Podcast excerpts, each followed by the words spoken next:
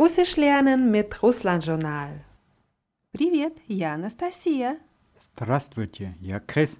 И это урок 78. 78, Lektion 78. In der letzten Lektion haben wir gelernt, wie man Imperativ bildet und heute machen wir damit weiter, weil wenn man irgendwo zu Besuch ist, dann wird man oft aufgefordert, sich hinzusetzen, sich am Tisch zu bedienen und so weiter. Aber erst muss man natürlich sich begrüßen oder wird von den Gastgebern begrüßt. Wie sagst du Hallo, herzlich willkommen? Здравствуйте, добра пожаловать. Добро пожаловать. Herzlich willkommen heißt Добро пожаловать. Und dann wird man normalerweise hereingebeten und dazu benutzt man das Verb проходить. Проходить. Ja, das Verb hatten wir schon in der Lektion 66 gehabt bei den Dialogen am Flughafen und da hatten wir gesagt, dass es vom Verb hadith stammt und viele Bedeutungen haben kann. Im Dialog hatten wir das Verb in der Bedeutung stattfinden gehabt, aber prachadit heißt auch hereinkommen. Und um jemanden hereinzubitten, braucht man die Imperativform. Und die Imperativform von prachadit wird genauso gebildet wie die Imperativform von приходить von dem Verb aus der letzten Lektion. Also приходи und приходите. Das war von приходить und jetzt, wie sagst du, komme herein oder kommen Sie herein? Проходи und проходите. Richtig. Проходи, komme herein oder проходите, пожалуйста. Проходите, пожалуйста. Kommen Sie bitte herein. Und heute lernen wir eine weitere Imperativform, die auf das Weichheitszeichen endet, aber da müssen wir ein bisschen weiter ausholen. Und dazu brauchen wir das Verb für kennenlernen. Pasnakomitsa. Pasnakomitsa. Ja, das hat die Endung s ja und das ist ein reflexives Verb. Wenn wir diese Endung sehr abnehmen, dann haben wir das Verb pasnakomit. Und das heißt bekannt machen, jemanden miteinander bekannt machen. Und um die Imperativform zu bilden, ist hier die Ja-Form, also die erste Person Singular, wichtig. Deswegen konjugieren wir das Verb schnell. Und auf eine Kleinigkeit müssen wir hier noch achten, und zwar gibt es in der Ja-Form hier einen Konsonantenwechsel. Und zwar deswegen, weil wenn man die Endung it abnimmt, dann hört das Verb auf m auf. Und bei solchen Verben wird noch das Suffix l reingesetzt. Also in der Ich-Form heißt es ja познакомлю. Ja, познакомлю. Übersetzt, ich werde bekannt machen, ich werde vorstellen. Und dann wird das Verb ganz normal konjugiert, wie die Verben der I-Konjugation. Ты познакомишь, он, она познакомит, мы познакомим, вы познакомите, они познакомят. Aber für uns ist die Ja-Form wichtig, deswegen üben wir jetzt kurz damit weiter. Und wenn man jemanden miteinander bekannt macht, dann heißt es познакомить Kavo, also wen, diese Person steht im Akkusativ, с кем, mit wem. Und diese Person, mit der man bekannt macht, steht im Instrumental. Zum Beispiel, я познакомлю тебя с моей женой. Ich werde dich mit meiner Frau bekannt machen. Oder я познакомлю тебя с моим мужем. Ich werde dich meinem Mann vorstellen. Sag mal, ich werde Sie oder euch mit meinem Freund bekannt machen. Я познакомлю вас с моим другом. Я познакомлю вас с моим другом. Und jetzt die Pluralform, ich werde Sie oder euch mit unseren Freunden bekannt machen. Я познакомлю вас с нашими друзьями. Я познакомлю вас с нашими друзьями. Noch ein Satz, ich werde dich mit unseren Kindern bekannt machen. Я познакомлю тебя с нашими детьми. Я познакомлю тебя с нашими детьми. Die Übersetzung ins Deutsche mit bekannt machen ist ein bisschen holprig, aber das kann man übersetzen mit ich werde dich meinen Kindern vorstellen. Also auf Russisch ist diese Formulierung ganz normal und natürlich. Und bei dieser Form ja познакомлю ist für uns die Betonung wichtig. Das Verb wird hier betont auf dem Stamm. Die Betonung ist auf der dritten Silbe auf dem O. Ja, познакомлю. Im Gegensatz zu zum Beispiel проходить, я прохожу, da wird die Endung betont. Und bei den Verben, bei denen in der ersten Person Singular nicht die Endung, sondern der Stamm betont wird, bildet sich der Imperativ mit dem Weichheitszeichen. Weichheitszeichen hieß Merchkisnak. Merchkisnak. Also, wir haben hier Pasnakomlu.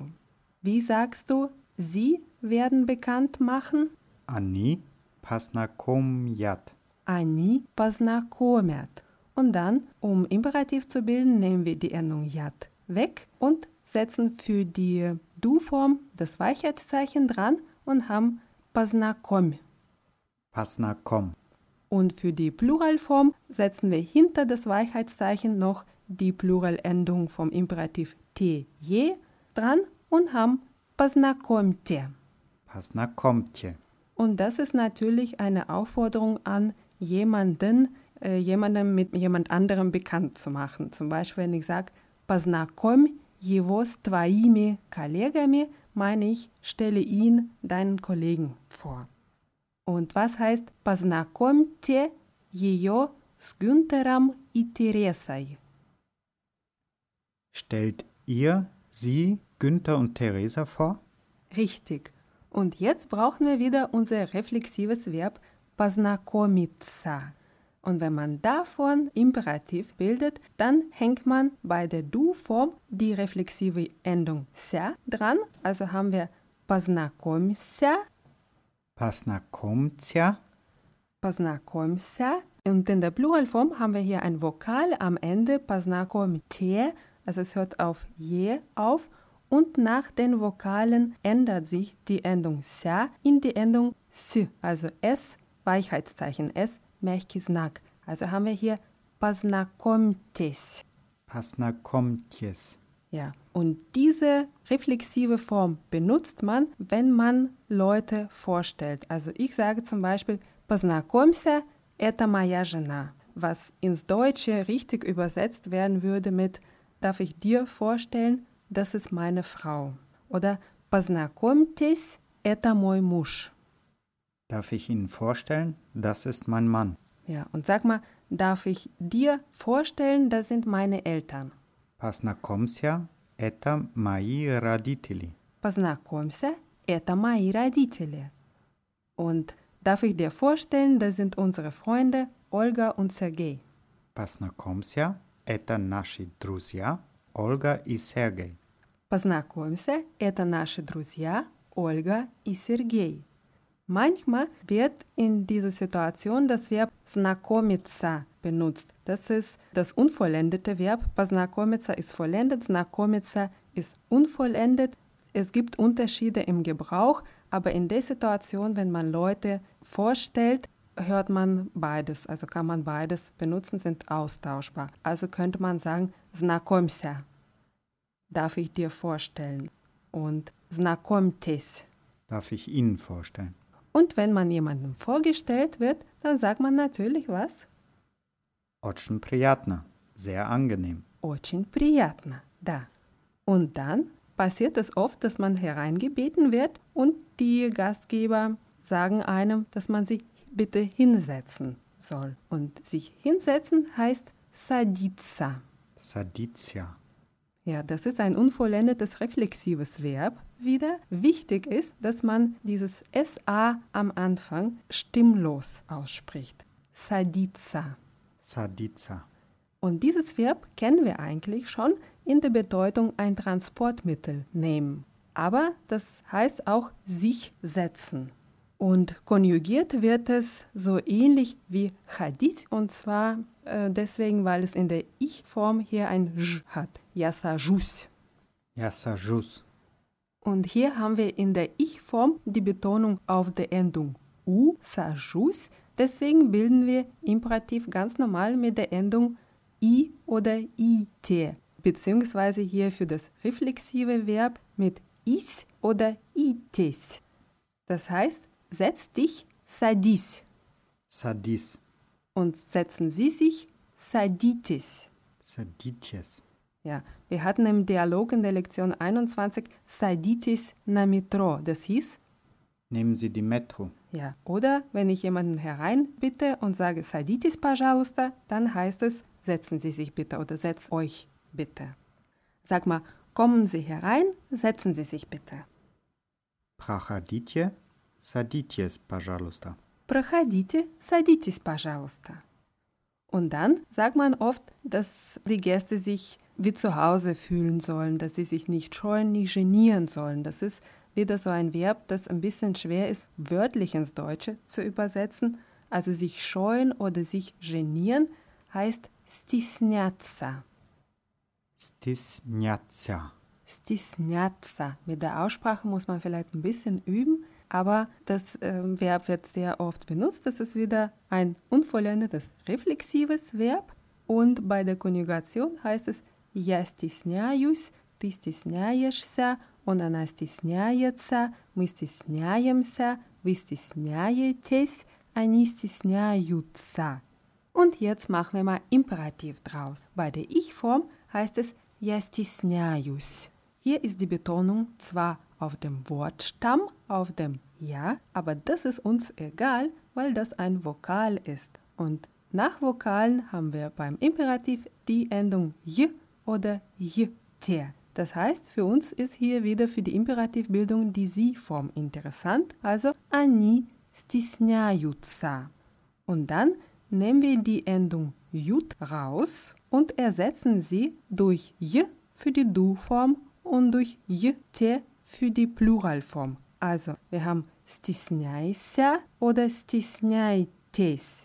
Nur normalerweise fordert man die Leute nicht auf, sich zu genieren, sondern man sagt, scheu dich nicht oder geniere dich nicht. Auf Deutsch hört es sich ein bisschen komisch an, sowas wie fühle dich wie zu Hause oder nur keine Hemmungen, irgendwie sowas. Und dann brauchen wir die negative Form. Also heißt es nistisnäisa. Не стесняйся. oder im Plural не стесняйтесь. Не стесняйтесь. Не стесняйтесь. Die Aussprache muss man einfach ein bisschen üben, dass diese Endung яйся, яйтесь flüssig rauskommt. Не стесняйся, не стесняйтесь. Zum Beispiel Здравствуйте, проходите, пожалуйста, садитесь, не стесняйтесь. Hallo, kommen Sie herein. Setzen Sie sich. Fühlen Sie sich wie zu Hause. Ja, und jetzt sagst du zu einer Person, hallo, komme herein, setz dich, fühl dich wie zu Hause. Привет, проходи, садись, не стесняйся. Хорошо. Привет, проходи, садись, не стесняйся. Wir nehmen noch ein Wort dazu, das auch unvollendet und reflexiv ist, und zwar heißt es угощаться, Угощаться. im Sinne von sich bedienen am Tisch. Wir haben bei der Konjugation я угощаюсь, ты угощаешься, он, она угощается, мы угощаемся, вы угощаетесь, они угощаются. Also haben wir они угощаются. Wenn du die Endung jut hier rausnimmst, dann Setze ich i ein, also bekomme ich угощайся. und für die Pluralform setze ich itje ein und bekomme ugaschaitjes. Ja, nachdem wir die Endung jut rausgenommen haben, haben wir ein a in der Mitte. Deswegen können wir getrost hier j oder jitte für den Imperativ benutzen und dann sagen wir ugaschaisa oder ugashaites. Und das sagt man, wenn man Essen serviert oder zum Trinken was anbietet. Zum Beispiel ugaschaisa, nistisnyaisa. Bedien dich, scheu dich nicht. Ja, oder nur keine Hemmungen, fühl dich wie zu Hause. Oder садитесь, пожалуйста, угощайтесь, не стесняйтесь. Setzt euch bitte, bedient euch, scheut euch nicht. Wenn man am Tisch sitzt, dann wird man oft aufgefordert, irgendwas zu probieren. Und das Verb für probieren kennen wir schon, Попробовать. попробовать.